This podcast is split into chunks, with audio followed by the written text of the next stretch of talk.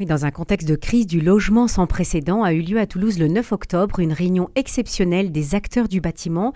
L'une des thématiques évoquées était celle de l'écologie, comment rénover ou construire en essayant d'être éco-responsable.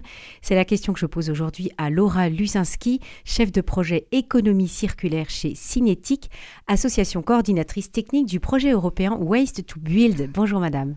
Bonjour. Alors pour commencer, vous pourriez nous expliquer ce que c'est que ce projet Waste to Build? En fait, c'est un projet de massification de l'économie circulaire. Nous, on est coordinateur euh, technique et la métropole est coordinatrice institutionnelle. Et en fait, c'est un projet dont l'objectif est de former euh, tout l'écosystème d'acteurs du bâtiment. Euh, on est aussi gestionnaire d'une plateforme numérique d'échange de matériaux et on, assiste les maîtrises d'ouvrage sur 58 projets avec des critères quantitatifs d'économie circulaire, donc 85% de valorisation matière sur les projets de déconstruction et 5% d'intégration de matériaux issus du réemploi sur les projets neufs. Donc l'objectif, c'est de massifier euh, du coup euh, les boucles circulaires sur le territoire. Donc on peut dire que vous êtes vraiment au, cœur de cette problématique. C'est vrai que selon la, Fédération française du bâtiment, l'industrie du BTP génère en France environ 46 millions de tonnes de déchets par an.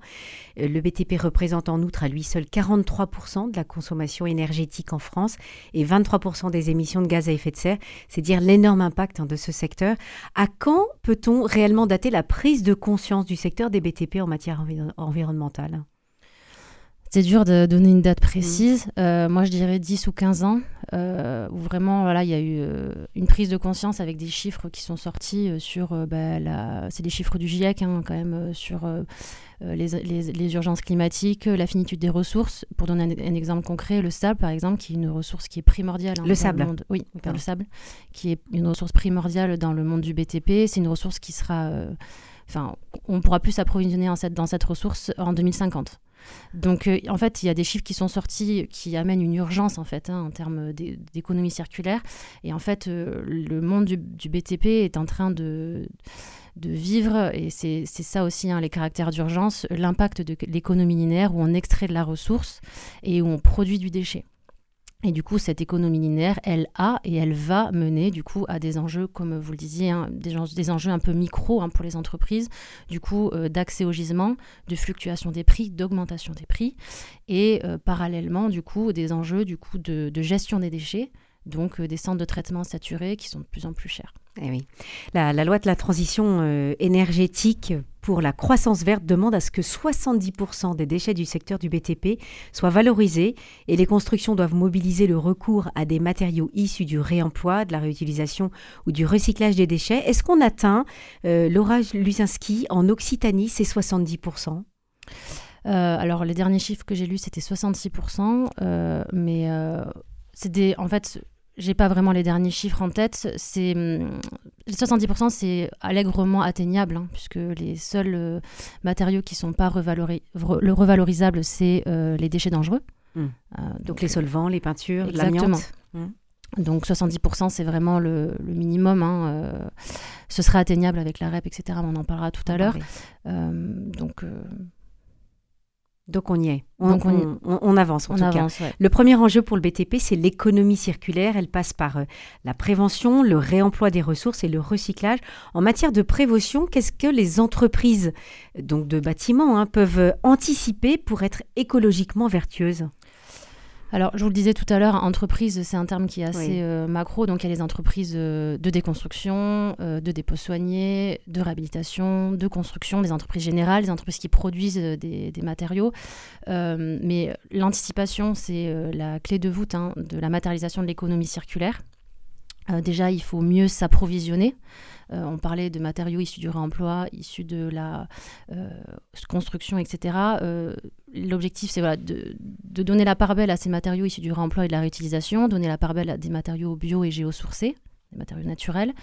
Euh, et surtout, euh, en fait, quand on parle de hiérarchie des modes de traitement, parce qu'on parle de réemploi, avant le réemploi, il y a la préservation.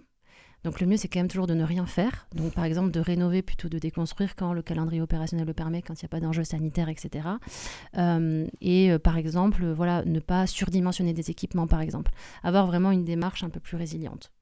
Euh, Donc là, c'est vraiment dans la prévention. On essaye d'être au plus juste possible, au plus raisonnable possible. Hmm. Exactement. Donc mieux s'approvisionner, mieux produire. Euh, puisqu'on est quand même toujours dans une démarche de production, on n'est pas encore au niveau zéro, on l'atteindra peut-être un jour. Euh, du coup, c'est l'objectif, c'est d'allonger la durée d'usage. Donc au-delà de déposer des matériaux pour les réemployer, il faut penser dans le processus constructif à allonger la durée d'usage des matériaux. en fait, c'est pour aller à l'encontre de cette terrible obsolescence programmée hein, qu'on retrouve partout. en fait, pour créer des matériaux donc avec une durée d'usage plus importante, des matériaux réparables plus facilement. Euh, pour donner un exemple, en fait, euh, prioriser l'assemblage mécanique dans un processus constructif euh, pour penser en fait aux entités qui vont dans 30, 50, j'espère 100 ans, déposer ces éléments pour pouvoir les réemployer ou les réutiliser. Donc mécanique plutôt qu'électronique? Exactement. Euh, et enfin, du coup, c'est le dernier maillon de la chaîne, du coup, mieux trier et collecter. Donc, c'est ce dont on parlait.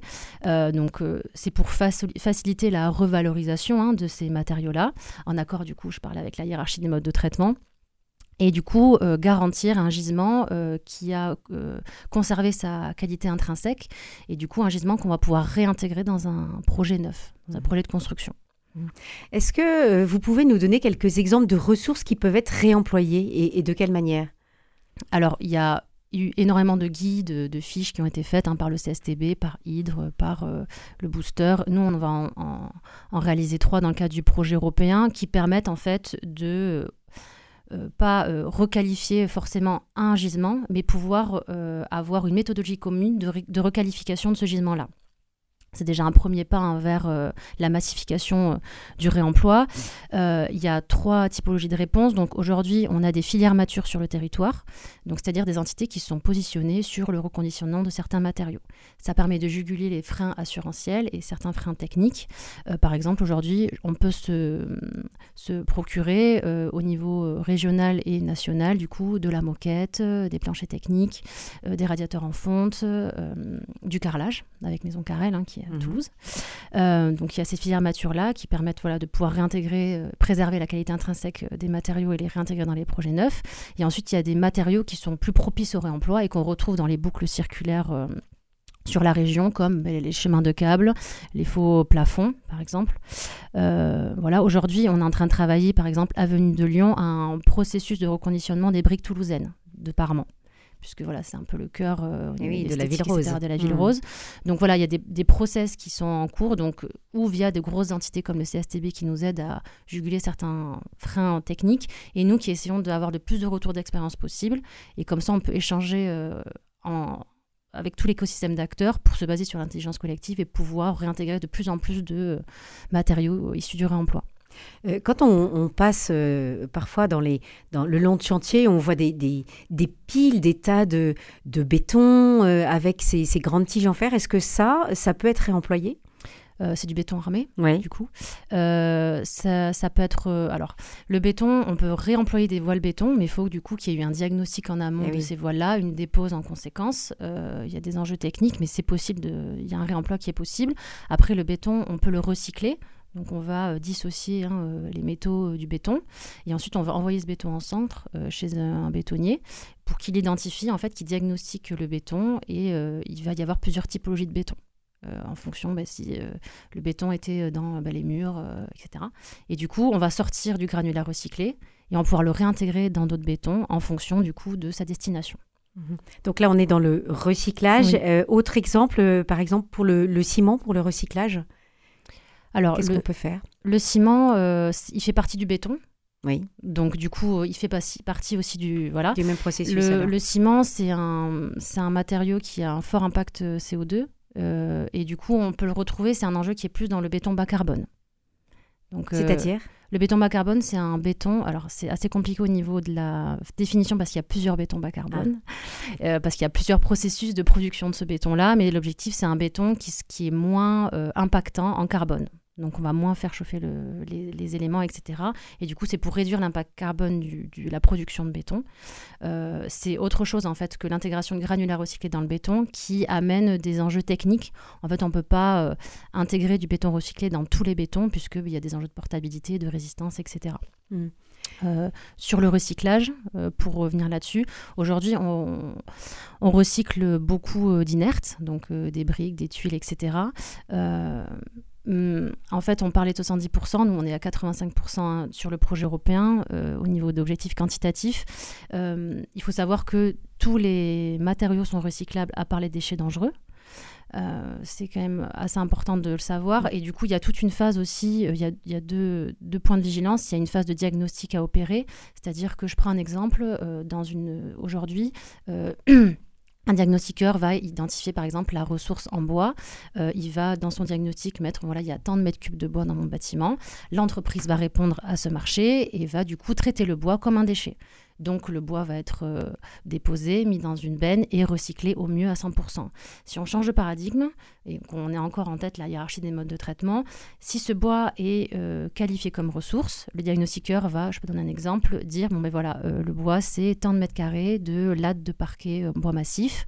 Il va donner les dimensions, la méthodologie de pose et l'entreprise va répondre euh, sur cette ressource-là. Donc va déposer la ressource et cette ressource va redevenir des lattes de parquet en bois mmh. massif. Donc elle ne passe pas par la case déchets. Exactement. Donc il n'y a pas tout l'impact euh, carbone du recyclage, etc.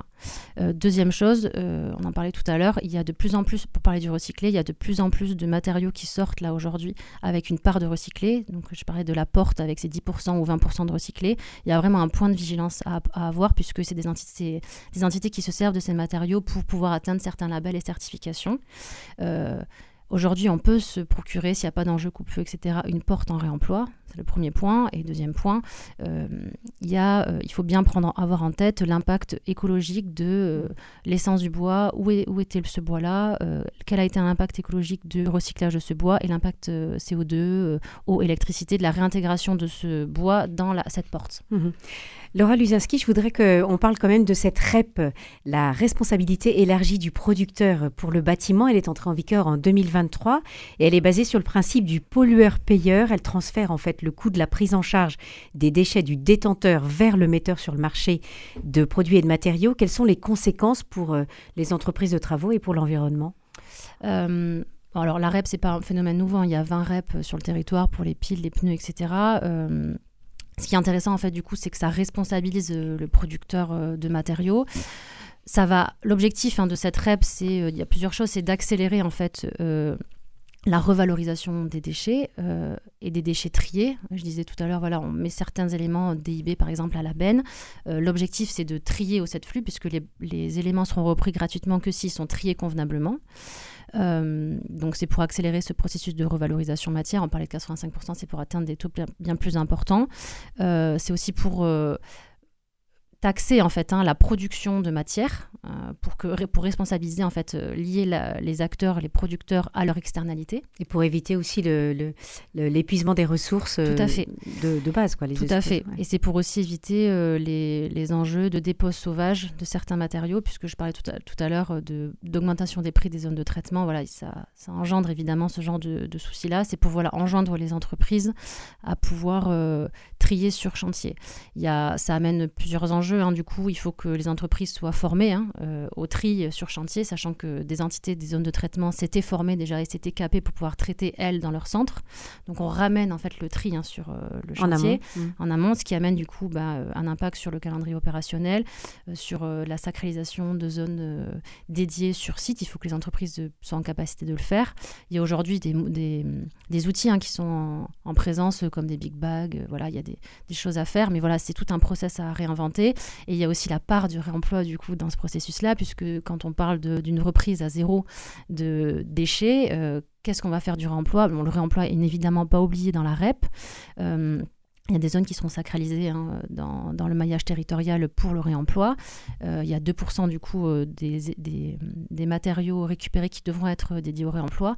L'enjeu le plus important là, et qui est encore en zone d'ombre, c'est la traçabilité. Je parlais tout à l'heure de cette traçabilité-là. C'est en fait comment le matériau va pouvoir être tracé pour euh, pouvoir euh, conserver sa qualité intrinsèque mmh. et qu'on ne fasse pas que de la réutilisation ou euh, que du détournement d'usage ou du recyclage in fine parce que le matériau ne sera pas déposé et tracé comme il, comme il devrait voilà un, grand travail qui a été qui a été fait et il en reste encore euh, il en reste encore à faire. Merci Laura Luzinski, chef de projet économie circulaire chez Cinétique, l'association qui coordonne euh, techniquement le projet européen Waste to Build. Bonne journée à vous. Bonne journée.